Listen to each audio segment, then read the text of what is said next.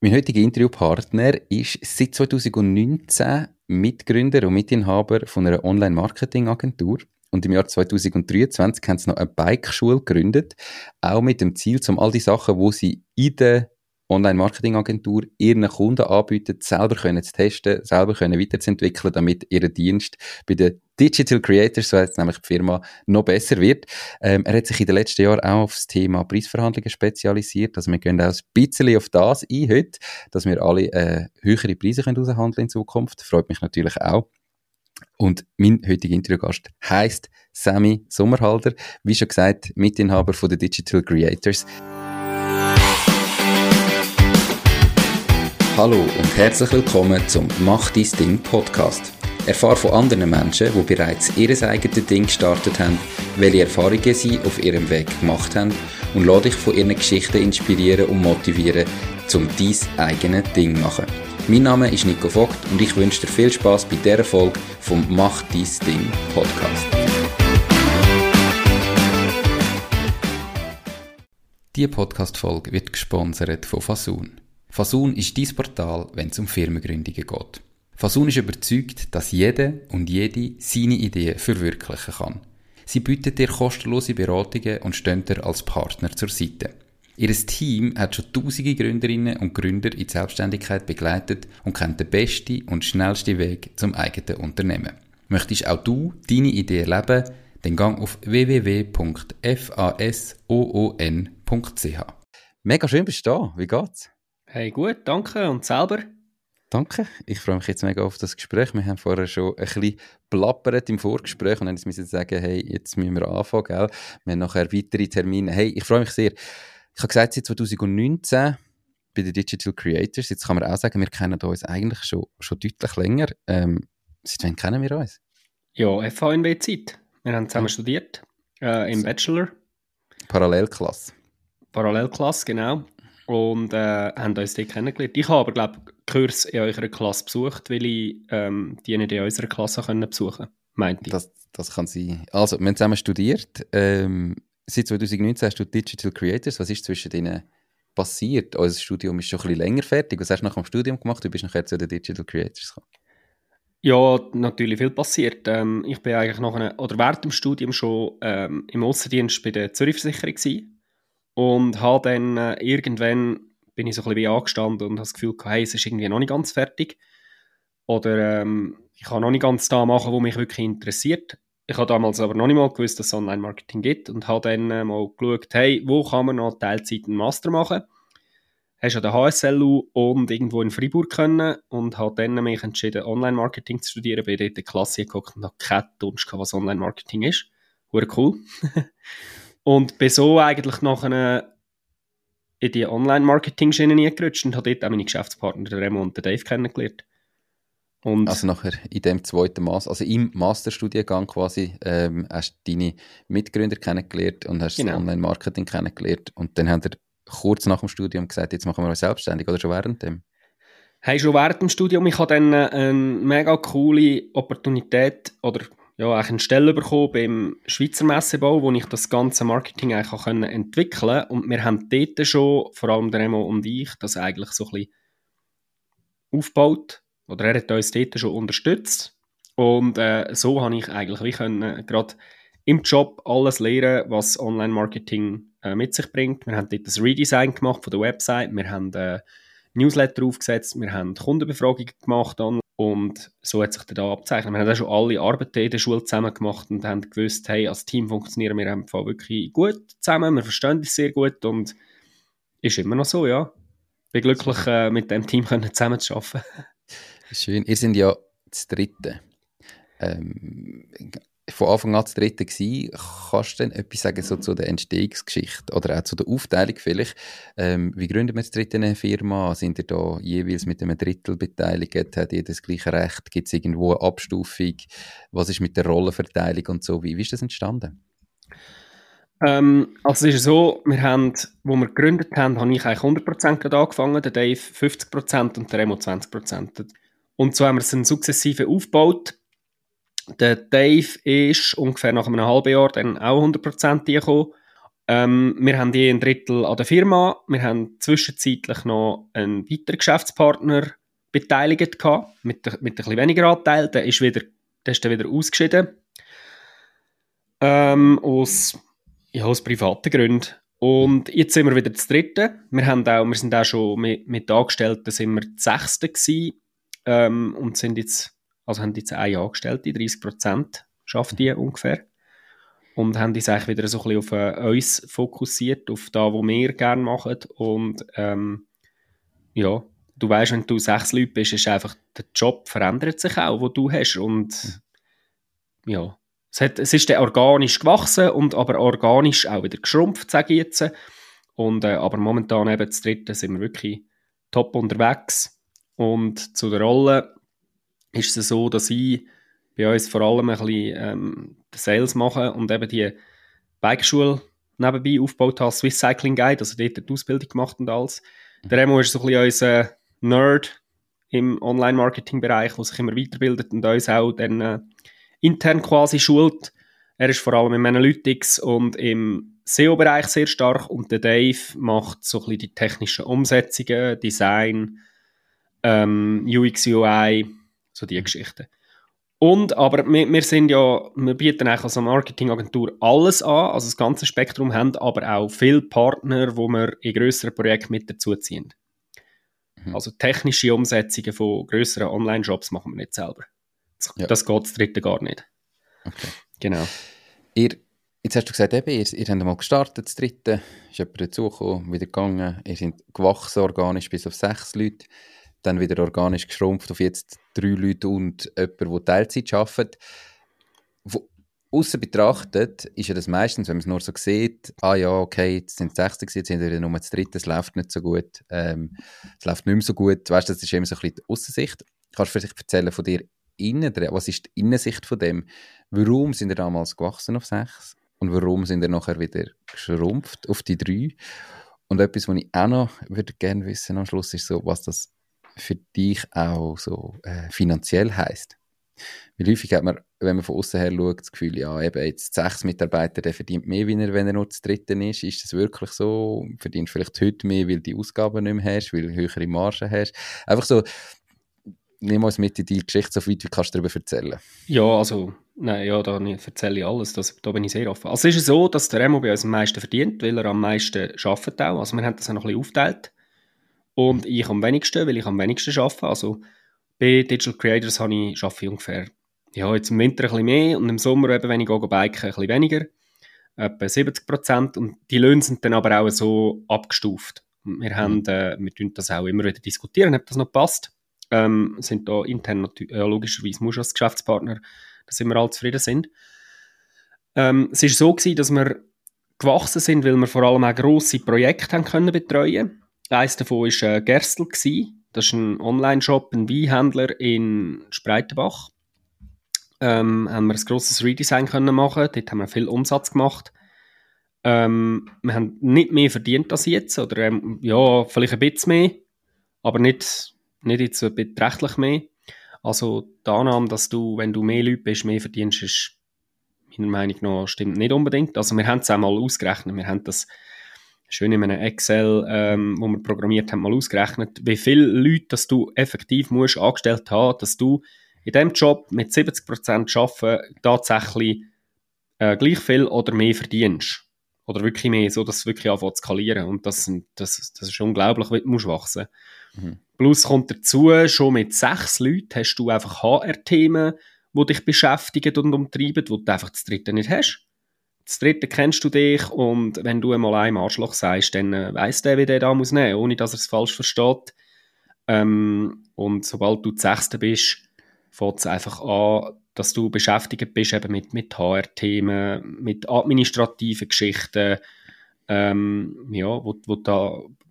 Wo es ist natürlich ein anderer Umgang mit Mitarbeitenden ist, ja. wie mit äh, Geschäftspartnern, oder? Klar, genau, ja. Mhm.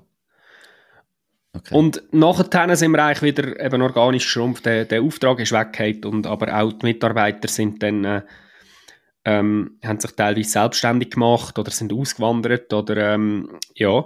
Mhm. Und das hat eigentlich immer wirklich schön in unsere Geschichte reinpasst und in, in unseren Werdegang oder wo, dort, wo wir jetzt stehen, hat das schön reinpasst, ja. Ja, das ist sicher, das ist sicher so ein bisschen, wo, wo wir hergekommen sind, wie wir gewachsen sind und jetzt auch wieder Anführungsschlusszeichen geschrumpft sind. Genau. Und das heißt, der Plan ist nicht jetzt irgendwie wieder mega wachsen, eben Mitarbeiterwachstum äh, und, und gross oder größer zu werden, sondern der Plan ist effektiv eben auf der Größe, wo wir sind, bleiben, noch ein bisschen bessere Preise aushandeln, dass noch ein bisschen mehr hängen bleibt, oder? Ähm, aber eigentlich so von, von der Anzahl Leute und dem Team her so, wie es jetzt ist. Nein, also wir schließen es nicht aus, dass wir wieder wachsen. Mhm. Ähm, aber sicher organisch und wir haben wirklich halt auch einfach angefangen, eben uns auf die Sachen fokussieren, die wir sehr gut können und weniger einfach auch alles zu machen, wo gerade auf dem Tisch liegt. Und mhm. dann äh, brauchst du automatisch weniger Leute, weil du viele Themen, wo du zwar kannst beackern, äh, nicht mehr beacherst, oder? Also wir haben das sehr viele Sunk Costs gehabt, also Lehrgeld zahlt in diesen paar Jahren, wo wir jetzt unterwegs sind, wir haben viel probiert. Wir haben ähm, probiert, äh, mit Margenbeteiligungen zu schaffen in Online-Shops für die Arbeit, die wir machen. Ähm, wir haben uns an Online-Shops beteiligt mit, an, mit, mit anderen Inhabern. Das ist einfach jetzt, äh, das funktioniert nicht. Wenn irgendwo jemand ein eine andere Idee hat, dann geht das nicht. Mhm. Du kannst, du kannst weh, dann kannst du nicht äh, dich beteiligen an einer Firma. Ähm, und gerade auf Marschenebene hat das leider nicht funktioniert. Oder es hat, mal, es hat theoretisch funktioniert, braucht viel Vertrauen. Das hat funktioniert und dann ist einfach, ja, du willst ja dann wie mitwachsen. Und je mehr dass der Online-Shop Umsatz macht, umso mehr kommst du dann auch von der Bruttomarge quasi über. Und ich glaube, das hat dort, die erste grosse Rechnung hat dort ein bisschen ähm, für äh, Stirnrunzeln gesorgt. Und also dafür, beim Kunden. Beim Kunden. Mhm oder ist ja eine Partnerschaft, ist ja ja. nicht ein Kunde in dem Sinn. Ja, und hat dann eigentlich ähm, zu der Kündigung von dem Modell äh, geführt. Ja. Ja. Genau. Und ja, wir haben so viel ausprobiert, wirklich, und gehen jetzt eigentlich wieder, wieder ein, zwei Schritte zurück, wo wir wirklich sagen, hey, Fokus auf das, was wir wirklich gut können und alles andere, ja, Side-Business, wirklich Freeride Bike Academy, mhm. Biken und den Rest machen wir nicht mehr unbedingt so. Genau, wo wir auch gemacht haben. Also ich glaube, es ist ein mega wichtiges äh, Learning doch, um auch merken, man hat halt häufig, wenn man ein Unternehmen startet, auch mal so das Gefühl, man will wachsen, man muss wachsen. Und es ist auch ein gutes Learning, mal zu merken, hm, irgendwie, eigentlich habe ich eben auf die, all die HR-Themen gar nicht so viel Lust dann hat man halt Aufträge auf dem Tisch, wo man sieht, uh, das würde viel Geld bringen, also komm, man macht es, ähm, weil es eben ein Auftrag ist, der Geld bringt und man ja irgendwie das Gefühl hat, man will wachsen und man nimmt den Auftrag und dann merkt man vielleicht, ach, der hätte viel gescheiter nicht genommen, der schießt mich sowas von an, wir können das gar nicht richtig, wie können wir es jetzt organisieren, dass es funktioniert, musst teuer vielleicht irgendwie dann die Expertise gleich noch jemand anderes einkaufen oder die Umsetzung, oder? Ähm, und merkst am Schluss, ja, ist jetzt zwar sehr, sehr viel Umsatz gewesen, aber rausgeschaut hat nicht viel. Und dann wieder genau zu merken, so. was können wir wirklich gut und was gefällt uns eigentlich und auf was wollen wir uns konzentrieren, finde ich ein mega wichtiges Learning oder auch mega cool, um eben können sagen, dann, hey, nein, den Auftrag nehmen wir nicht an. Auch wenn er Umsatz bringt, egal, es geht nicht darum, möglichst viel Umsatz zu bolzen, sondern es geht irgendwie darum, ein schönes Leben zu haben, oder? Also es ist irgendwie, das Geschäft muss laufen, es muss funktionieren, aber neben der hat es noch andere Sachen gegeben. Und da hast ja du angefangen dann, oder haben ihr angefangen? Du hast auch gesagt, du hast angefangen Biken irgendwann und du liebst das Biken. Also hast du irgendwann gefunden, weißt du, wir machen das doch auch noch zum Teil zum Beruf. Wie, wie ist das entstanden in dem ganzen Konstrukt drin? Hey, ähm, also entstanden ist es eigentlich so, dass meine Frau mir ihr altes Velo gegeben hat vor dreieinhalb Jahren. Also im Mai ist es vier Jahre her. Ähm, und dann habe ich angefangen biken und ja, ich habe wirklich alle Sportarten ausprobiert, aber Biken hat mich wirklich voll gepackt, bin ich voll drin. Ähm, bin dann äh, an einem Event, Sports and Beats heisst der, ist in Thusis, findet glaube nächstes Jahr wieder statt. Da kannst du äh, geführte Touren quasi, also mit Shuttles fahren, ähm, gibt ein bisschen Musik und natürlich das ein oder andere Getränk zu haben. Und dort hat mich einer, oder hat einer mich geguidet von, vom Wallis, ein Walliser, von Bike Saumer heissen die, der Christian. Und hat mir so Tipps gegeben und ich habe gefunden, wow, das ist geil, wie der das gemacht hat. Und äh, ja, bin dann irgendwie wieder aufgekommen, ah, es gibt so Bike Guides. Die Ausbildung ist bei Swiss Cycling angegliedert, also Swiss Cycling Guide. Da habe ich mal das Basic Level dann angefangen, ähm, habe das letzt, vorletztes Jahr abgeschlossen, genau, im 22.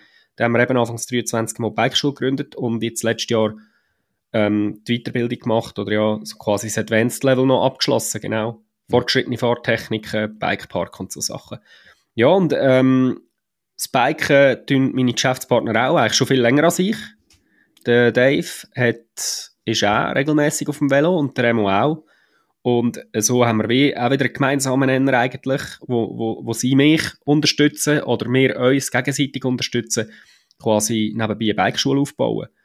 Und das eine ist ja, dass wir dort Fahrtechnikkurs und, und geführte Touren machen, auch Team-Events.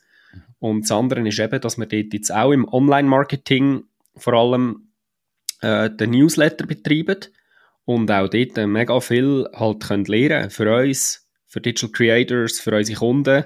Und sind wir ehrlich, es macht immer am meisten Spaß, wenn du äh, etwas für dich selber machst. Und mhm.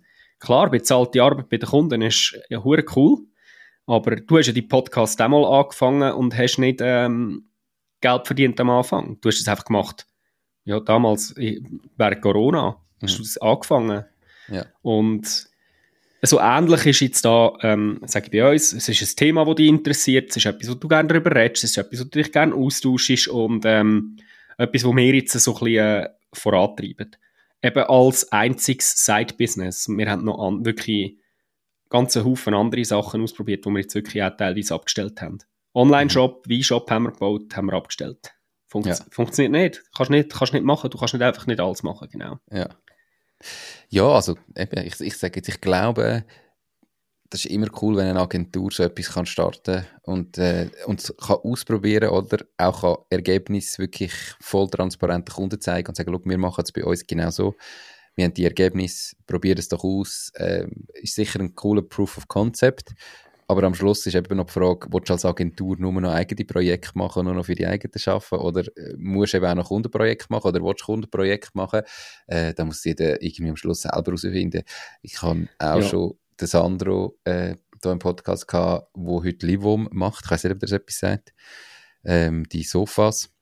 Ja, ja, genau, ja. Der hat eigentlich auch eine Agentur gehabt zuerst und dann haben sie Livum gestartet, um genauso wie ihr jetzt mit der Bikeschule selber als Agentur zeigen, was sie können. Und heute haben sie eigentlich die Agentur abgestellt und machen nur noch Livum, weil einfach Livum so explodiert ist, dass sie gesagt haben, wir müssen Livum machen und die Agentur ist weniger, äh, weniger mein Ziel. Kann alles passieren. Ähm, jetzt hast du vorhin gesagt, eben, du machst, du hast die Ausbildung gemacht und bei den Digital Creators schaffst du noch 70 Prozent schaffst du noch gewisse Prozent eben bei der Bikeschule und bist dort angestellt und verdienst dann über die Bikeschule nochmal einen Lohn zusätzlich oder bist du einfach aus privaten Gründen, schaffst du nicht 100 Prozent?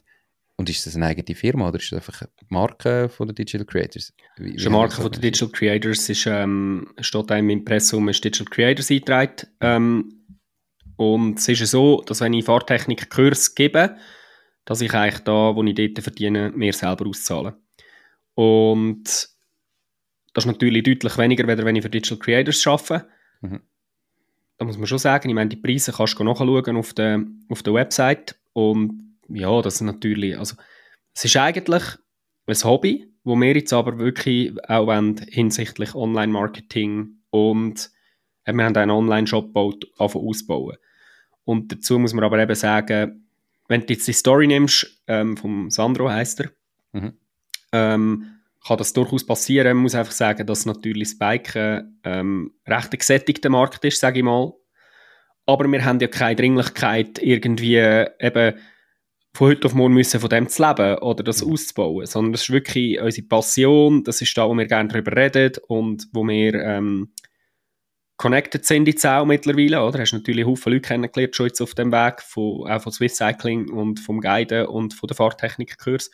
Und es ist vor allem eigentlich da, wo wir, wo wir dort machen. Aber ich nehme den, wenn ich, wenn ich guide, nehme ich den Lohn für mich. Ausser jetzt für, für Team-Events zum Beispiel, dort rechne ich dann äh, über Digital Creators ab und lasse das Geld in der Firma. Mhm. Dort ist auch meistens verdienst du logischerweise mehr. Mhm. Weder jetzt mit Einzelunterricht oder geführten Touren mit zwei Leuten oder so, der bleibt viel weniger hängen. Und mhm. für ein Team-Event kannst du wirklich eine größere Rechnung schreiben. Meistens hast du dort auch noch irgendwie Zulieferer, die irgendwie E-Bikes bringen oder so. Die musst du dann auch zahlen und das, das lassen wir gerade, das lassen wir gerade in der Firma. Das ist eigentlich mehr so ein bisschen, wie wenn ich für Digital Creators arbeiten Ist aber ähm, einfach ein spannendes Konzept, finde ich, für dich selber, auch für dich und dein Leben, oder? Zum, zum sagen und merken, hey, ich habe da etwas, was ich brutal gerne mache, wo ich vielleicht auch gar nicht 100% kann machen oder wo ich auch sehe, der Markt bringt jetzt das nicht 100% her, dass ich von dem leben könnte. Aber dass du es dir so aufgeleistet hast und so organisiert hast, dass, dass, dass du so das Beste aus beiden Welten kannst kombinieren, oder? Ich kann sagen, wir haben auf der einen Seite die Agentur, da mache ich etwas, was ich auch gerne mache, was ich auch liebe, was ich ein bisschen besser verdiene. Aber ich bin auch bereit, auf Lohn, auf Geld zu verzichten, dafür, dass ich auf der anderen Seite einfach auch noch das, was ich liebe, was ich auch noch liebe, mein Hobby kann zum Beruf machen und irgendwie dann kann auf dem Bike sein und das Wetter geniessen und vielleicht auch schlechte Wetter geniessen auf dem Bike. Ich weiß nicht, wie, ob das fast geiler ist. Ähm, und, und dann die Touren machen und das ist ja mega cool. Ähm, aber was ist, ist es ein Prozess für dich, zu merken, wie viel bin ich bereit zu verzichten? Wie viel ist mir das wert? Weißt, oder, oder hast Nein, du gesagt, das, ist das, so. das ist einfach gewachsen. Mhm. Und ähm, es ist ja mega einfach, wenn du weniger Geld ausgibst, musst du weniger verdienen. Also, aber ähm, ja, meinem, ja, musst halt ein bisschen auf der Ausgabenseite arbeiten, sage ich jetzt mal. Ja, mhm. du, kannst, du musst dann, ja, musst schon ein bisschen schauen, natürlich, aber eben, ich meine, grundsätzlich, ich habe es immer mal gelernt, ursprünglich, und dann äh, weißt du ja, was du für Löhne hast und was wir für, also für einen Lohn haben, das ist ja schon ähm, ja, viel, viel besser eigentlich für als da, wo du auf dem Bau würdest verdienen. Und mhm.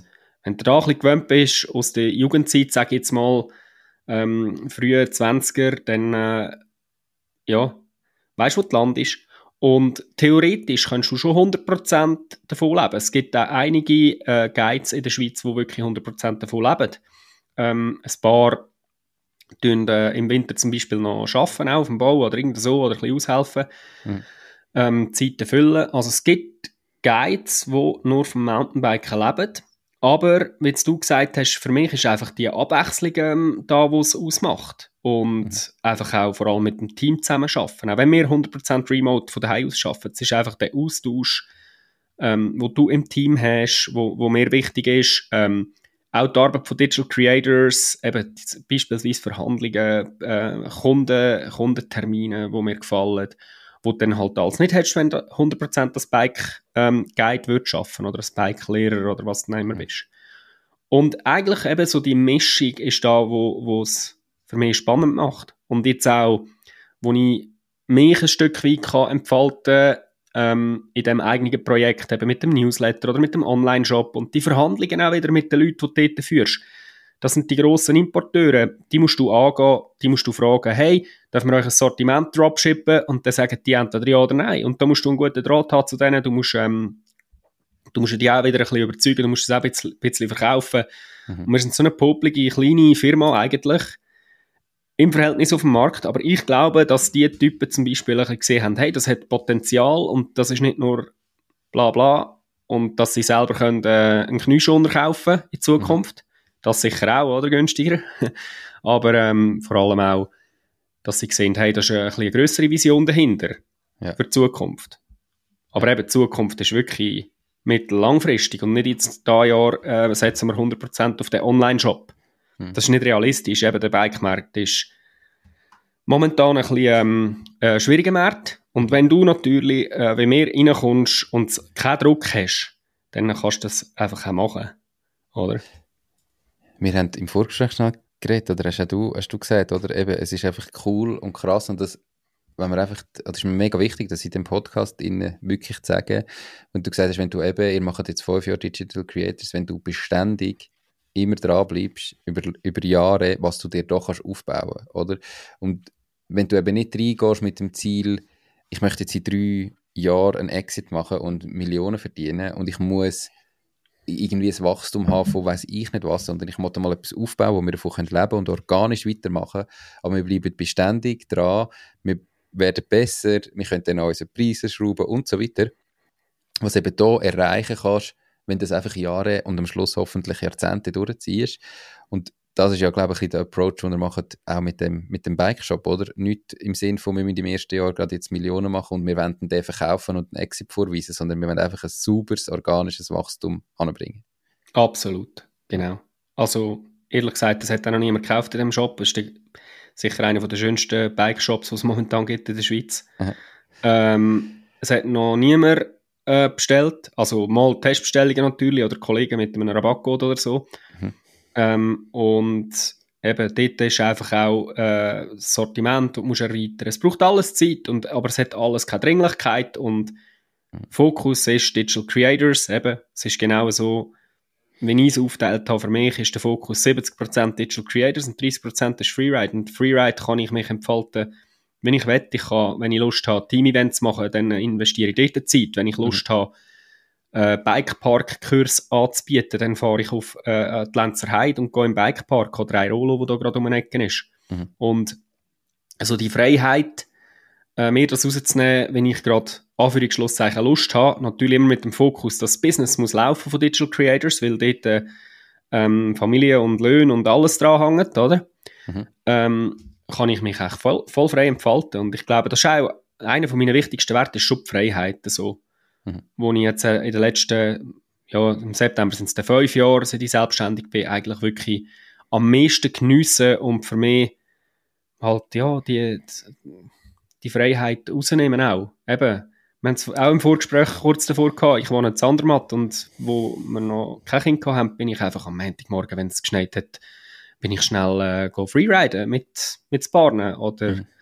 über den Mittag schnell zwei Stunden aufs Velo und wenn du selbstständig bist im Homeoffice, kannst du das machen.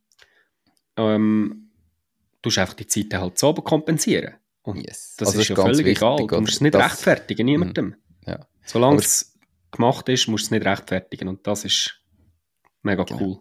Ganz wichtig aber zu erwähnen, dass du jetzt auch gesagt hast, oder? wir sind ja selber auch viel am Reisen und es braucht dann absolute Selbstdisziplin. Du musst deinen Job machen. Es ist nicht, die Freiheit heißt nicht, dass du einfach kannst du machen, wie du willst und nichts mehr musst. Sondern du hast ganz klar Sachen, die müssen erledigt werden und du kannst halt selber einteilen, vielleicht wenn und wo und wie dass du die machst, aber du musst sie erledigt haben.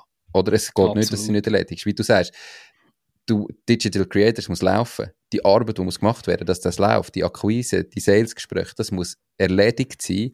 Da bist du teilweise auch angewiesen auf den Kunden, oder, wo sagt, hey, den und den äh, habe ich Zeit für das Gespräch. Du bist, es hat immer 100% Freiheit in dem Sinn, hast du nie, oder? Es gibt immer Sachen, die muss gemacht werden und die Selbstdisziplin zu haben, dass du dann eben sagst, jetzt bist du den ganzen Tag ausgesehen, eigentlich magst du nicht mehr, aber du musst jetzt heute Abend halt noch herhocken, wenn es bis Morgen um zwei geht, weil das muss heute noch gemacht sein. Morgen am Morgen braucht der Kunde da das ist doch das, was dir eben die Freiheit gibt. Und das ist das, was du eben auch musst können. Und Voll. dann ist es aber unbezahlbar, oder? Voll. Bestes Beispiel, gestern habe ich wirklich bis, ich habe keine Ahnung, Mann, irgendwann bin ich eingeschlafen vor dem Laptop. ja. Aber das Zeug hat einfach müssen gemacht sein. Ich habe ähm, eine strenge Woche, schaue zwei Tage auf äh, Kids, ähm, bin einen Tag, also jetzt habe ich eigentlich drei Tage nicht geschafft für Digital Creators. Mhm. Und eben die, die ganzen, einfach alle Vorbereitungen für Meetings für heute, für, ähm, für Sales-Meetings, für Kundenprojekte, wo, wo müssen fertig werden, Newsletter-Vorbereitungen, das muss einfach gemacht sein. Und es ist egal, wenn du es machst. Und ich habe es jetzt halt nicht am Montag und am Dienstagabend gemacht, sondern gestern Abend, mhm. bis, äh, bis ich nicht mehr mögen. Und aber es ist nicht äh, die Regel, dass, äh, dass ich zu oben mhm. so viel arbeite oder so. Also, aber schön, es muss einfach der Podcast trotzdem reinpasst, bin ich froh. ja, voll. Also, ja, ich meine, das ist auch, ich meine, das, das ist wieder, ähm, ja, das ist wieder Zeit, die du, äh, wo du nimmst, logischerweise, mhm. für, es, es ist ja schon auch wieder für dich, es ist jetzt auch wieder für beides. Es ist auch Zeit, die ich aufschreibe. Aber, ähm, ja, es ist auch wieder Zeit, wo der Kundenprojekt schlussendlich abgeht. Und wo ich ein Stück weit, jetzt gerade in dieser Woche, wo sehr streng ist, diesbezüglich, ähm, halt muss aufschaffen. Aber eben, es war ja wieder meine Entscheidung gewesen, am Dienstag an, an eine Infotech, heisst das, so eine Messe für, vor allem aus der Velobranche, für Mechen und so, wo so die neuesten Produkte und so vorgestellt werden, ähm, dass ich dort hingehe. Ich hätte einfach können sagen, hey, nein, sorry, kann ich nicht gehen und dann gehe ich nicht. Mhm. Mhm. ist ja dann auch wieder äh, ein Stück weit Freizeit und eben den Mix musst du irgendwo finden und dann musst du es halt so oben machen. Die Podcast-Folge wird gesponsert von der Baluas. Bei der Baluas findest du alles rund ums Firma gründen. Sei das, wie man einen Businessplan erstellt, wie man die Mehrwertsteuer verrechnet, welche Rechtsform zu deinem Unternehmen passt. All diese Infos und viele weitere Kundenvorteile wie eine kostenlose Webseite findest du unter slash firma-gründen. Und übrigens, sie übernehmen auch einen Teil von deinen Gründungskosten. Alles auf slash firma-gründen. Ja, und gerade in dem, in dem ist es manchmal auch nicht, nicht ganz so einfach, die Freizeit und Arbeitszeit einfach zu trennen, oder? Es gibt einfach viele Sachen, wenn du irgendwie das, was du liebst, auch zum Job machst, gibt es halt viele Sachen, wo ein bisschen von beidem sind. Und es ist, man muss sich bewusst sein, es braucht, glaube ich, auch noch Freizeit, Freizeit. Also, das ist etwas, was ich auch feststelle, oder? Auch wenn ich den Podcast liebe und ich mich auf jedes Gespräch freue und jede Aufnahme freue und aus jedem etwas mitnehme, ist es gleich auch so, dass das nicht einfach Freizeit ist, sondern es ist trotzdem Schaffen und, und das ist manchmal noch schwierig, dann dort auch die, die Schnittmenge zu finden oder sich die Zeit rauszunehmen, wo du eben gleich noch ganz frei hast und nicht irgendwie gleich mit einem halben Hirn trotzdem schaffst. Gibt es ähm, da noch bei dir? Dass du wirklich so sagst, hey, frei, frei? Ja, also vor allem, ich sage jetzt vor allem dann Familienzeit. Also du musst vor allem Familienzeit oder halt Sport. Wobei der Sport, muss ich ganz ehrlich sagen, ist in den letzten zwei Jahren auch ein bisschen zu kurz gekommen, jetzt in meinem Fall. Mit halt, also weißt du, so gezielt mit halt eben Kind und Reisen und Family und den verschiedenen Unternehmen. Aber äh, ich sage jetzt vor allem Familienzeit ist schon das, was ich probiere, dann einfach den Kopf abzuschalten, probieren, es geht nicht ganz immer, aber probieren, Handy auf die Seite tun, nicht, also mhm. also weißt, lautlos schalten, nicht irgendwie erreichbar sein das wäre schon der Plan, ja. Aber natürlich, es ist nicht gar nicht so einfach. Aber es ist eben auch so, dass es nicht jetzt häufig ist so, wenn man jetzt irgendwie, dann bin ich am Strand und dann habe ich irgendeine Idee und einen Gedanken und nachher vorschau ans Geschäft denken oder Sachen überlegen. Ist das Schaffen? Vielleicht, vielleicht nicht. Ähm, wir kommen nachher. Ja, ich glaube schon im Fall. Ja, ich natürlich, aber ist es Zeit, wo du kannst wo du jetzt, wenn du sagst, du hast 70% Pensum, ist dann das Zeit, wo du für die 70% Nein. aufschreibst. Also weißt das ist, oder es ist so. Mm, Nein, aber es ist ja dann auch wieder eine Mischrechnung. Ich meine, wenn ich, ja. wenn ich in den Ausgang gehe, jetzt bin ich mhm. wieder mal gewesen, letzte Woche, äh, an einem Geburtstag, und habe zufälligerweise Leute getroffen, wo, wo also wirklich purer Zufall, die den Newsletter abonnieren. Ich meine, am mhm. Schluss haben wir über das Business geredet. Und ich habe jetzt einen Termin mit denen. Also, habe ich jetzt am Ausgang geschafft, oder? Habe ich akquiriert? Ja. Ja. Das ist halt ein bisschen Schreibe die Zeit jetzt auf? Weil ich, ja. weil ich drei Bier schon drin hatte, schreibe ich sie auf oder ja. nicht? Oder ist es Freizeit gewesen, weil ich leichter Schwips hatte? Oder? oder? Also ich glaube, das ist es gibt dort keine Grenzen. Ja, ich, ich glaube, das ist natürlich ganz schwierig. Oder der Unterschied jetzt in deinem Fall, oder im, ich sage jetzt, wenn du einfach Unternehmer allein bist, ist, ich meine, wenn du Unternehmer allein bist, schreibst die Zeit eh nicht auf. Also ich schreibe meine Zeit auch nicht auf. Aber das musst du halt herausfinden, wenn du halt Geschäftspartner hast, oder? Und dort ist dann die Frage, ja, wie schreiben wir Zeit auf? Wer schreibt Zeit auf? Dass du überhaupt die Frage musst stellen. Weil äh, ansonsten stellt sich die Frage ja gar nicht. Aber ja. man muss sich da bewusst sein, als Unternehmer gehört das dazu. Und ja. das ist aber auch etwas mega Schönes. Aber es ist so, eben, du kannst nicht einfach am 5 Uhr sagen, ich habe jetzt Feierabend und nachher denkst an nichts bis am nächsten Morgen, am 8 Uhr, wo du wieder im Büro bist und sagst, und jetzt fange ich wieder an. Das ist nicht realistisch. Hey, ich wollte das Bike-Thema ähm, und Digital Creators schnell so ein bisschen halb abschließen, damit wir nachher auf Preisverhandlungen kommen können. Ähm, und für ich noch, noch zwei Fragen. Das erste ist, du hast gesagt, im Bike-Shop hat noch niemand bestellt, außer mit Rabattcode, völlig spontan gibt es einen Rabattcode für Zuhörer, ähm, in der Hoffnung, dass vielleicht noch der ein oder andere mal den Shop anschaut und vielleicht äh, gleich auch mal noch eine Bestellung macht und noch jemanden hast, den du noch nicht kennt hast. Ich kann dir einen erstellen. Was kannst du für genau. Rabatt geben und wie, wie heisst der? Du weißt ja, wie der nachher heisst oder du kannst den sicher eingeben. Also der Rabattcode, mhm. wie der heisst? Ja, dass ich jetzt den, dass jeder, der zulässt, dass wir jetzt können sagen, mit dem Code zum Beispiel macht dein Ding 10. Ja, machen wir ein, ein Macht dein Ding, äh, machen wir ein Macht dein Ding 15. Gut. 15 ist eine schöne Zahl, oder? Super. Gibt 15 Aber ich muss mir das jetzt aufschreiben, sonst vergesse ich es nachher. das ist gut. Ihr, die zulassen und sagen, mal, Biken tue ich eigentlich, ich bräuchte mal etwas oder mal schauen, was es überhaupt gibt und 15% Rabatt haben. Ähm, ihr findet den Code natürlich auch auf der Webseite, wer es im Video schaut, unterhalb vom Video und äh, sonst in den Show Notes vom Podcast. Du schickst mir nachher noch die richtige Rechtschreibung zu, einfach, dass ihr es seht. Ihr könnt doch mal drauf schauen, ihr findet den Link inklusive ähm, äh, wie sagt man, einem Rabattcode natürlich verlinkt. Das Zweite, was ich noch schnell fragen wollte, ist, du hast gesagt, ihr habt eine Remote-Firma, heute arbeiten alle im Homeoffice eben. Du mhm. wohnst in Andermatt, wer das Video schaut, hat sich das können denken, du hast nämlich ein Andermatt-Käppli an. Ähm, wie sind ihr organisiert? Ist von Anfang an klar gewesen, wir machen alles remote? Habt ihr mal ein Büro gehabt? Wie haben ihr es gemacht mit den Mitarbeitenden dort, damals noch und jetzt die wieder so? Also weißt, kannst du noch so die Remote-Geschichte ja. schnell reinnehmen? Also es ist eben so, dass wir von der HSLU aus gegründet haben und SmartUp, das Projekt, das die HSLU anbietet, uns ähm, einen Briefkasten angeboten hat und also für, für sehr wenig Geld, irgendwie, weiß ich irgendwie 360 Stutz oder so im Jahr, ähm, einen Briefkasten und so ein bisschen Rechtsberatung oder für Gründung und Unterstützung, halt alles, was du brauchst, wenn mhm. du ähm, ein Unternehmen gründest, ist mega cool äh, und auch mega dankbar, dass wir das von der HSLU so äh, haben können brauchen, SmartUp. Ähm, und wir haben uns bewusst von Anfang an kein Büro geleistet, ähm, weil der Dave und ich haben hier noch Zarau gewohnt, also beide haben Zarau gewohnt. So sind wir eh schon mega nah beieinander gewesen. Und der Remo als 20% hat immer gesagt, hey, schaut, äh, ich arbeite vom Homeoffice aus, wenn es geht, auch wegen Familie und so weiter. Mhm. Und äh, das ist im 19. hat das angefangen, ja, und nachher ist Corona gekommen. Und dann haben wir alles schon gehabt. Wir sind so aufgestellt gewesen, wir haben remote geschafft. Wir sind viel äh, in Homebarista Shop, Zarau oder in Lockentopf oder halt einfach in die äh, Restaurants arbeiten. Oder beizen, also arbeiten zum Mittagessen, mhm.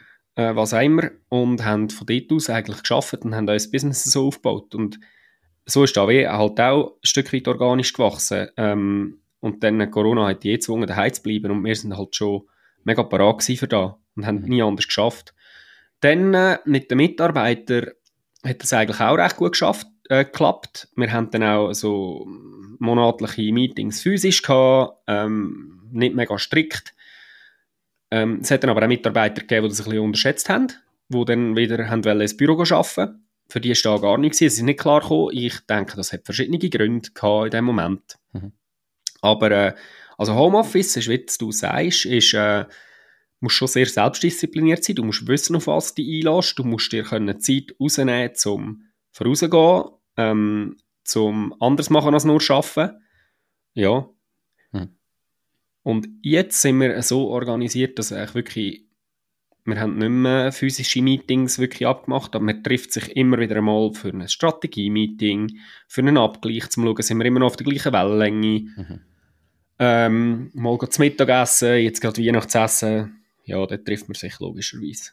Aber nicht mehr so strikt wie vorher, wo wir wirklich sagen, hey, eines im Monat, ähm, wo wir uns fix treffen.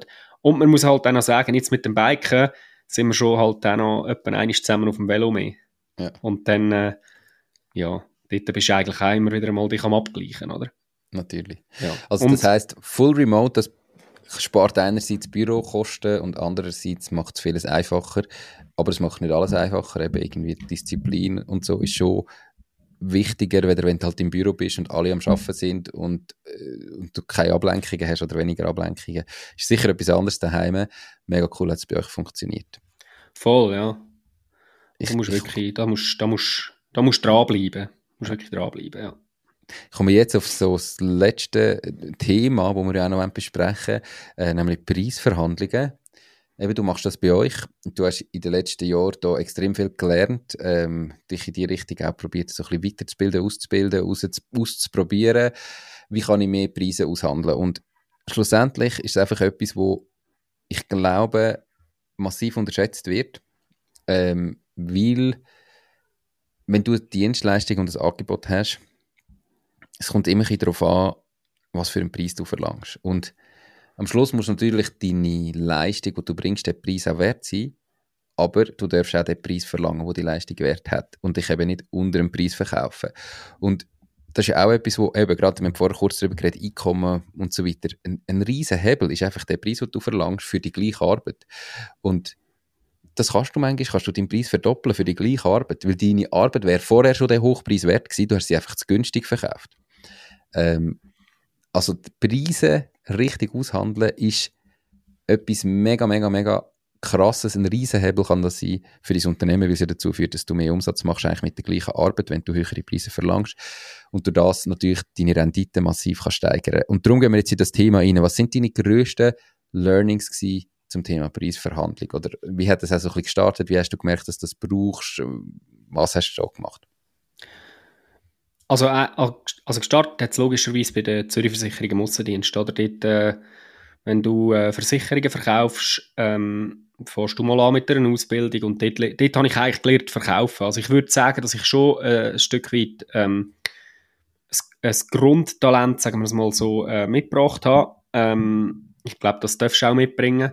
Aber ich glaube auch, es ist nicht Voraussetzung ähm, für Preisverhandlungen, für zum gescheit können verkaufen, dass du wirklich eigentlich schon das ganze Setting und, und alles mitbringst. Das mhm. kannst mhm. du, also es sind einerseits Techniken und das sind andererseits ähm, jetzt auch viel mit Reflektieren zu tun, äh, wo du das kannst lernen.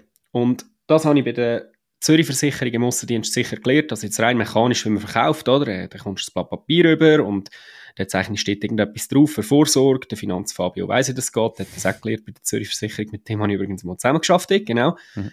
Und ähm, dann äh, tust du das verkaufen. Ähm, und bei der Versicherung geht es ja sehr viel, also es sind zwei Sachen. Ist einerseits Kundenbeziehung, wo du den Mehrwert kannst reinbringen kannst, ist einfach, ja, dass du für den Kunden da bist. Und das andere ist der Preis. Und wenn du mit dem Preis logischerweise zu weit ab bist im Vergleich mit, mit den anderen gängigen Versicherungen, keine Ahnung, ist ja gleich welche. Oder ein Beispiel, das ich wirklich kann sagen kann, ist, die Helvetia hat damals einfach wirklich viel, viel die besseren äh, Geschäftsversicherungspreise gehabt. Dann äh, bist du weg, dann äh, dort habe ich kein einziges Geschäft gemacht. Dann habe ich noch so gut können, den Kunden kennen oder auch mhm. Kollegen oder wer auch immer äh, kein Geschäft gemacht. Also irgendwo muss es ja schon im Price-Range innen sein, äh, dass du die gleichen Leistungen ein Stück weit jetzt bei der Versicherung wirklich kannst vergleichen. Ich meine, Autoversicherung ist Autoversicherung. Das ist eigentlich wirklich wurscht, du nimmst einfach die günstigste und die Krankenkasse ja. genau gleich. Und dort habe ich so ein bisschen gelernt, ähm, auch mit den Preisverhandlungen reinzugehen, also gerade bei grösseren Geschäften. Und nachher, jetzt äh, bei Digital Creators natürlich, ähm, ist das sehr ein wesentlicher Teil. Und wie du gesagt hast, ich meine, das ist eigentlich der grösste Hebel, den du hast. Mhm. Entweder schaffst ich, ich habe noch einen Hebel, in dem dass ich 30% mehr arbeite. Ich könnte auch 150% oder 200% arbeiten, habe ich wirklich überhaupt keinen Bock. Mhm. Ähm, ist für mich kein Hebel. Also ist der grösste Hebel ist eigentlich Conversion Rate. Von unseren Anfragen, von, von, von der Out, vom Outreach, den wir machen und vor allem dann in den Preisen. Mhm. Ja. Also ich glaube, etwas, was ja noch wichtig ist, dass du halt du musst natürlich marktgerecht sein irgendwo, oder? Du musst äh, irgendwo können, ja, das rechtfertigen. Allerdings heißt das im ersten Schritt doch auch schon, dass du ein bisschen probieren, dass du nicht einfach die Standardleistung anbietest. Oder eben das Problem bei einer Autoversicherung ist am Schluss, es ist genau das Gleiche drin, jeder schreibt es ein bisschen anders, du kannst bei jedem genau das Gleiche haben und dann hast du unterschiedliche Preise, dann ist der Preis brutal entscheidend. Aber das fängt dir wahrscheinlich ein bisschen an, dass musst dein Angebot auch so gestalten, dass es gar nicht eins zu eins vergleichbar ist, oder? Weil du halt vielleicht gewisse Sachen, die andere machen, weglässt, andere Sachen, die andere nicht machen, dazu nimmst. Ähm, wie geht ihr da vor oder wie, wie stellst du fest, dass das wichtig ist und was habt ihr zum Beispiel gemacht, um euch das Angebot eben besser machen wie die anderen, dass du auch mehr Preise kannst verlangen, weil es fängt ja dort an. Ja, also es sind eigentlich, ähm, es, es, sind eigentlich, es sind zwei Sachen. Also das eine ist sicher, dass du ähm, deine für deine Expertise quasi musst einstehen musst. Ich meine, du kannst nicht einen höheren Preis oder ja, gegenüber anderen verlangen, wenn du keine Expertise hast oder auch kein, ein Stück weiter keine Referenzen kannst vorweisen. Ähm, sicher da, also da haben wir jetzt ja recht viel Erfahrung, sind recht lang dran und können ähm, unsere Projekte und unsere Erfolgsstories eigentlich vorweisen. Wir zeigen sie teilweise noch ein zu wenig, es sind viel mehr, wenn du es auf der Website findest. Aber sicher, einerseits ähm, deine Expertise kannst zeigen. Und dort spielt dann auch rein, dass du halt selbstbewusst bist und wirklich kannst sagen, hey, look, das sind unsere Preise und das ist unser Wert. Und ähm, ja, darunter verkaufen wir es nicht. Und so kannst du wie im Kunden eigentlich ein, ein Gefühl mitgeben oder das Gefühl mitgeben oder auch zeigen, dass du wirklich oder dass der Preis, den du verlangst und du offerierst, auch gerechtfertigt ist. Ähm, und darunter äh, verkaufst du es nicht. Und das haben wir wirklich auch aufgehört, dass wir irgendwo ähm, über einen Preis haben verkauft. Äh, das haben wir früher gemacht, das ist mega einfach, oder? Du kannst dich mit dem Preis ab, wenn irgendeiner unten reinschießt, kannst du sagen, ja gut, ja, da können wir auch noch etwas machen und so. Mhm. Und das machen wir wirklich einfach nicht mehr. Ähm, wir probieren wirklich eigentlich den Value, wo wir in ein Projekt hineinzubringen, dann ähm, quasi aufzuzeigen, oder? Mhm. Das ist sicher der eine Punkt. Und ähm, was wir auch angefangen haben, ist so ein bisschen das Verständnis dafür aufzubauen, für das Kundenbedürfnis, oder? Was ist ein Must-Have und was ist ein Nice-to-Have? Und wenn einer bei mir anfragt und sagt, hey, ich brauche einen neuen Online-Shop oder hey, ich brauche eine neue Website, dann äh, bin ich schon, ähm, oder sind wir alle, sind wir schon in einer Deluxe-Lösung drin, die 25, 30, 40'000 Stutz kostet und äh, alles mitbringt, wo, wo du kannst und vielleicht aber auch gar nicht unbedingt brauchst, oder? Mhm. Und diesen Approach ein bisschen äh, loszuwerden und wirklich Kundenbedürfnisse in den Fokus zu stellen, ähm, bringt dann schlussendlich auch den Preis mit, wo, wo, wo für einen Kunden und für seine Bedürfnisse dann auch zählt oder den Wert hat. Und wenn du nicht gerade alle Nice-to-Haves mit reinnimmst, dann bist du meistens auch preislich irgendwo in einem Rahmen, wie es andere auch sind. Und dann äh, kommen wir zum anderen Punkt, wo du halt wirklich selbstbewusst hinstehst und, und deine Expertise zeigst und, und vielleicht mal ein Projekt zeigst und dann, mhm. ja, kannst du den Preis eigentlich rechtfertigen. Mhm. Gibt es noch ein bisschen konkretere Techniken äh, oder etwas, was du jetzt kannst anwenden? Oder wie gehst du da drin rein? Weißt, was, was kannst du jetzt irgendwie dem Zuhörerinnen und Zuhörer mitgeben? Mein Selbstbewusstsein aus meiner Perspektive ist auch etwas, wo, das ist auch ein Prozess. Wenn du gerade als bei einem Produkt ist es einfacher wie bei einer Dienstleistung, wo du wie deine Zeit verkaufst. Das stelle ich einfach fest. Die meisten Leute haben da sehr viel Mühe, ihrer Zeit den richtigen Wert geben, den das nachher kostet. Also einerseits glaube ich, ist schon mal wichtig, dass du nicht deine Zeit verkaufst, sondern auch als Dienstleistung wie ein Angebot drumherum baust und sagst, das ist das Angebot.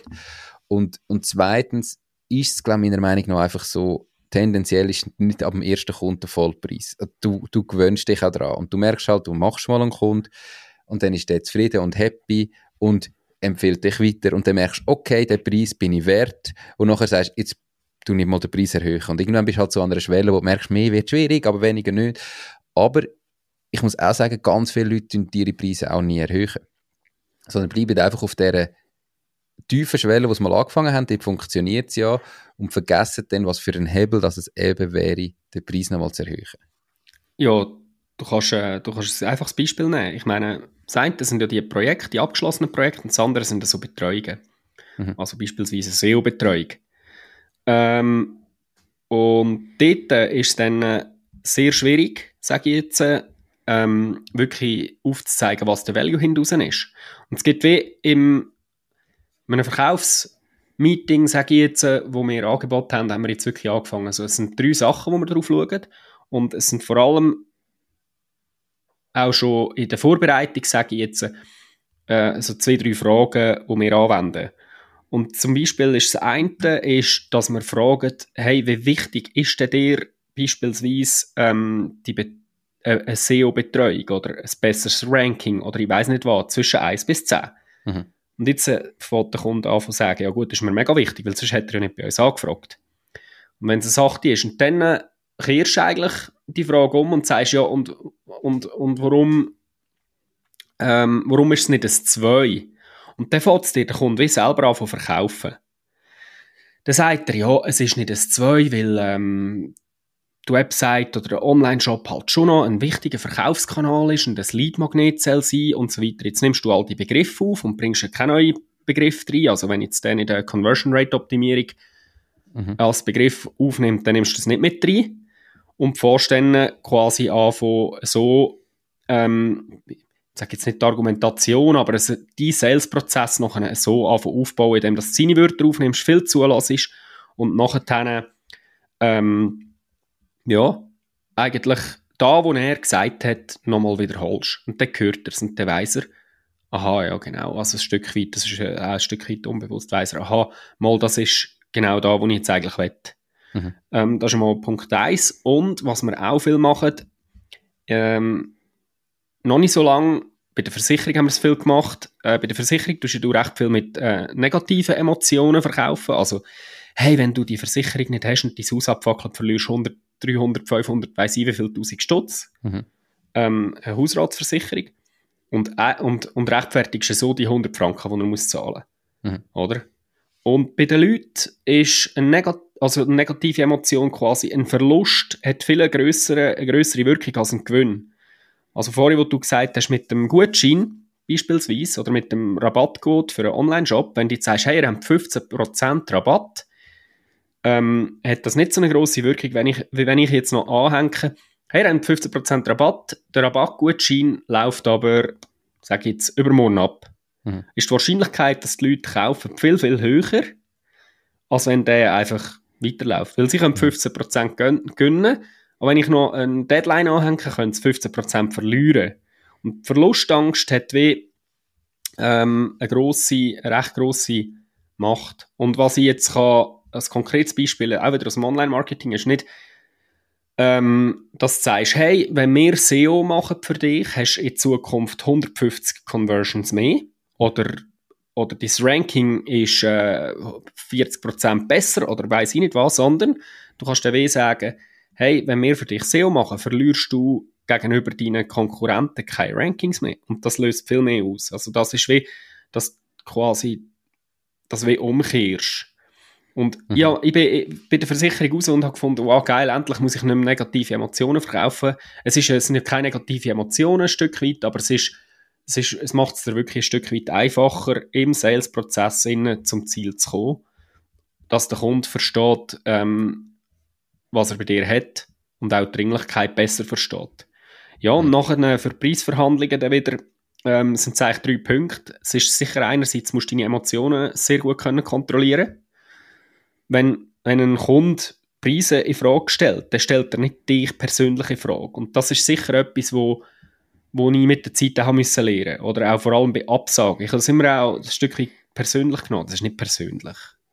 Mhm. Ähm, dann eben Priorisierung der Kundenbedürfnisse. Eben die Unterscheidung zwischen Must-Haves und Nice-to-Haves. So kannst du wie einfach auch maßgeschneiderte Lösungen anbieten, die sowohl im Kunden als auch uns das Leben wirklich einfacher machen. Und ähm, das Dritte ist, dass du wirklich Selbstbewusstsein und Expertise zeigst, oder? Und wirklich selbstbewusst zu deinen Preisen stehst und äh, zu dem Wert, den du mitbringst und kannst wirklich sagen, hey, beispielsweise erfahrene Marketing-Profis mit tiefgreifendem Wissen im SEO und Online-Marketing, ähm, ja, st stellen wir quasi unsere Expertise in den Vordergrund. Und der Kunde fängt dann eigentlich den Wert an von erkennen, schätzen und es gibt dann so wie halt die beste Geschäftsbeziehung, sage ich. Mhm. Vor allem eine langfristige.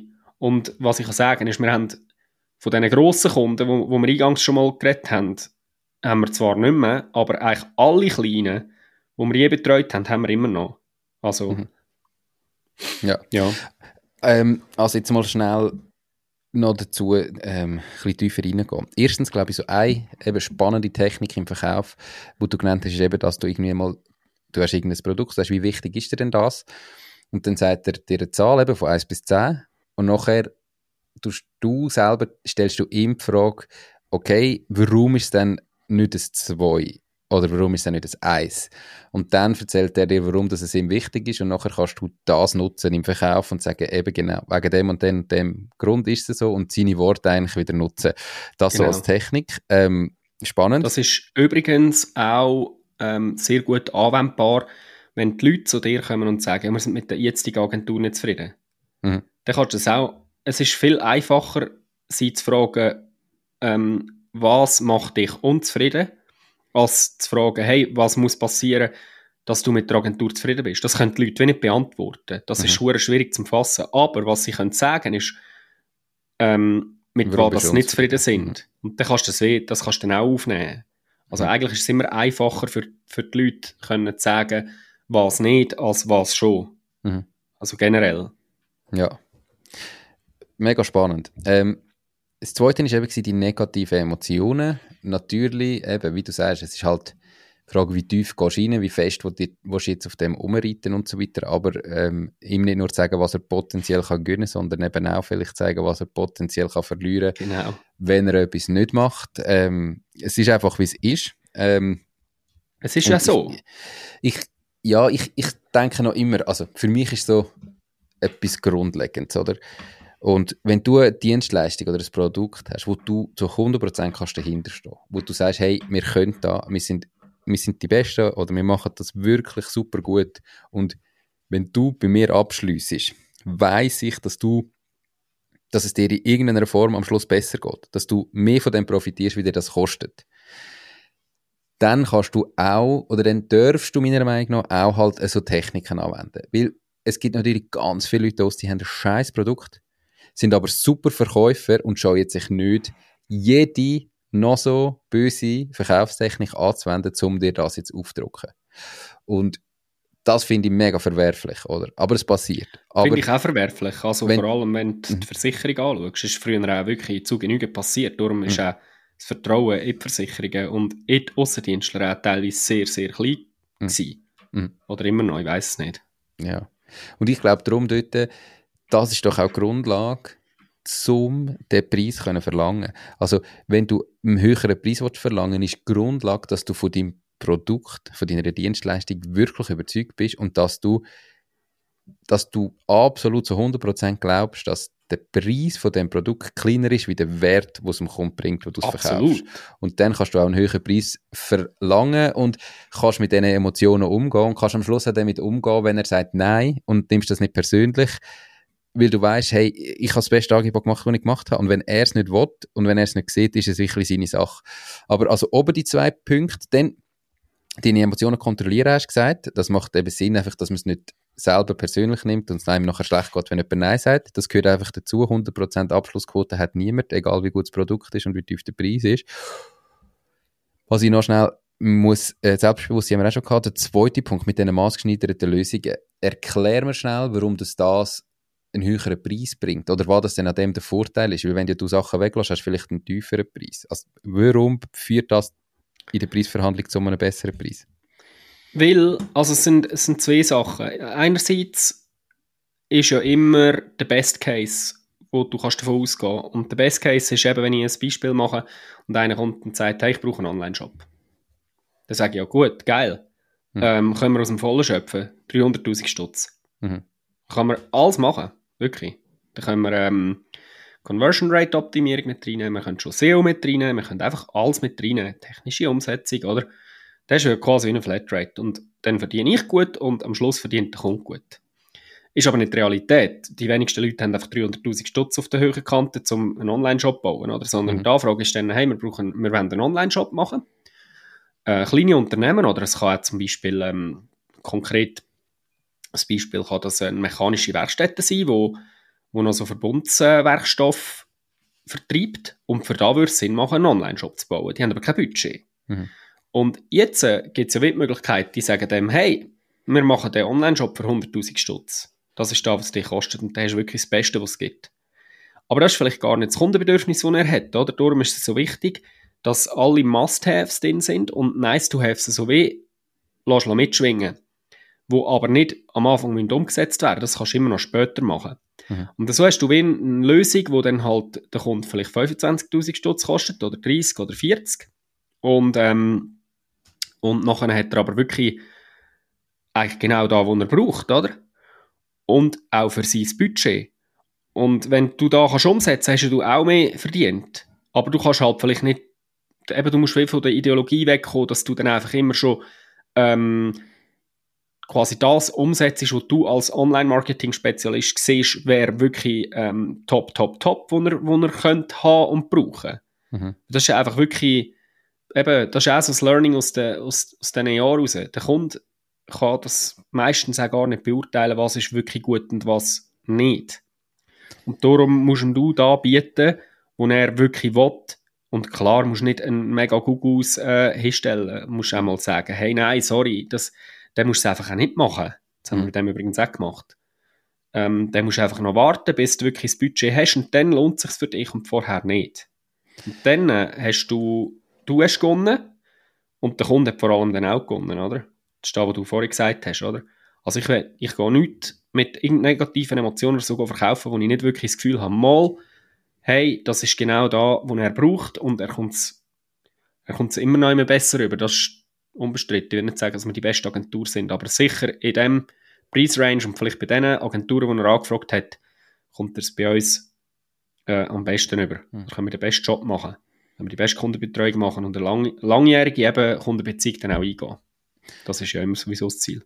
Und du kannst je nachdem am Schluss ja auch, du kannst mit dem Preis mithalten, wo der andere vielleicht anbietet, weil du gewisse Sachen weglässt. Und das heißt schlussendlich hast du für da, wo du noch anbietest, eine höhere Marge, weil du hast vielleicht dann den Gesamtpreis deine, deine Mitbewerber sind vielleicht bei 30.000 Franken und du bist dann bei 28.000 Franken, aber du hast eigentlich nicht die, die gleiche Leistung drin wie die, weil du einfach sagst, es braucht gar nicht alles. Die würden Zeug machen, wo dem Kunden nichts bringt.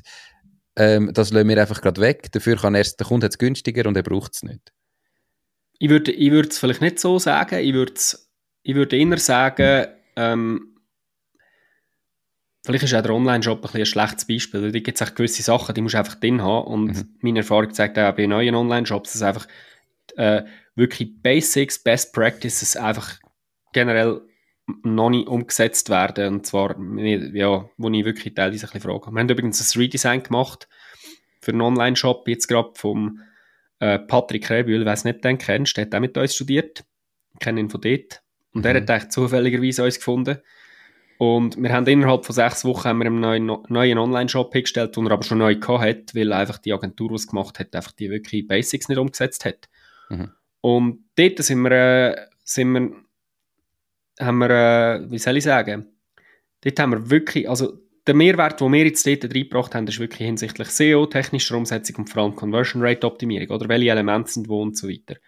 Und dann äh, ist es ja dann nicht dann ist der Value, den wir reinbringen, ist ja wie, dass eben der Shop schon optimal dargestellt wird, optimal funktioniert, alle Elemente hat, wo ein Online-Shop zum Beispiel braucht und auch gewisse SEO-Basics ähm, mitbringt, technisch korrekt aufgesetzt ist, dass er äh, einen, einen, Titel hat, H1, H2, H3, was auch immer, mhm. oder? Und dann kannst du sagen, ja, sparst zum Beispiel irgendwo halt noch bei SEO etwas ein, oder? Dass wir die Texte nicht selber machen. Das kannst du mhm. später machen. Ähm, aber dafür, wenn du sie dann machst, sind sie schon optimiert, oder? Es ist mehr, mehr so ein bisschen da, oder? Es ist nicht, dass du weniger machst, generell, sondern da, wo du machst, einfach besser machst. Mhm. Vielleicht kann man es so sagen, ja. oder? Und vielleicht ist auch der Online-Shop ein bisschen speziell, weil dort, äh, meiner Meinung nach, gibt es nicht ein ein, ähm, ein, ein, ein grosses Spektrum an, wie ein Online-Shop kann sein. Es gibt Best Practices, man weiß, wo muss der Preis stehen, welche Größe muss der Preis haben, man weiß, wo Call to Actions müssen sein, man weiß, dass ähm, Bezahlmodalitäten ähm, unter dran müssen sein, dass da Conversion fördernd ist. Und wenn du es anders machst, weil du das Gefühl hast, hey, aber die Icons von Visa, Mastercard und weiss ich nicht, was mir nicht gefallen, dann äh, gibt es keine zwei Meinungen. Mhm. Oder? Also es ist halt einfach, DT. Ja, es ist halt einfach am Schluss gerade bei so Sachen gönnen Daten und nicht, und nicht genau. Meinungen, oder? Und das, genau. die, die Daten gibt es ja von zehntausenden Shops, die analysiert worden sind und man weiß, woher gehört es und wie gehört es äh, dorthin, ja. Genau. Und wenn du jetzt wieder die Must-Haves und Nice-to-Haves mit reinnimmst, das ist ein Must-Have. Ein Nice-to-Have wäre beispielsweise ein Blog, mhm. wo, ja, musst du musst den schon haben, vielleicht eher noch nicht. Mhm. Der muss dann auch gefüttert werden. Das ist dann auch wieder Arbeit, muss man sich bewusst sein. Genau. Also es ist nicht, es ist mehr, dass für den Value oder für den Preis, wo du zahlst, mehr verglichen mit anderen vielleicht auch mehr Value reinbringen.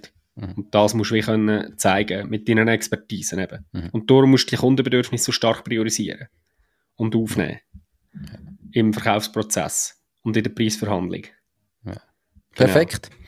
Perfekt. Hey Sammy, wir sind schon über eine Stunde dran. Ähm, mega, mega spannend gewesen. Danke vielmals für die Tipps in der Preisverhandlung.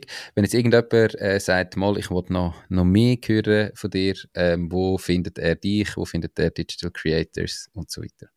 Online.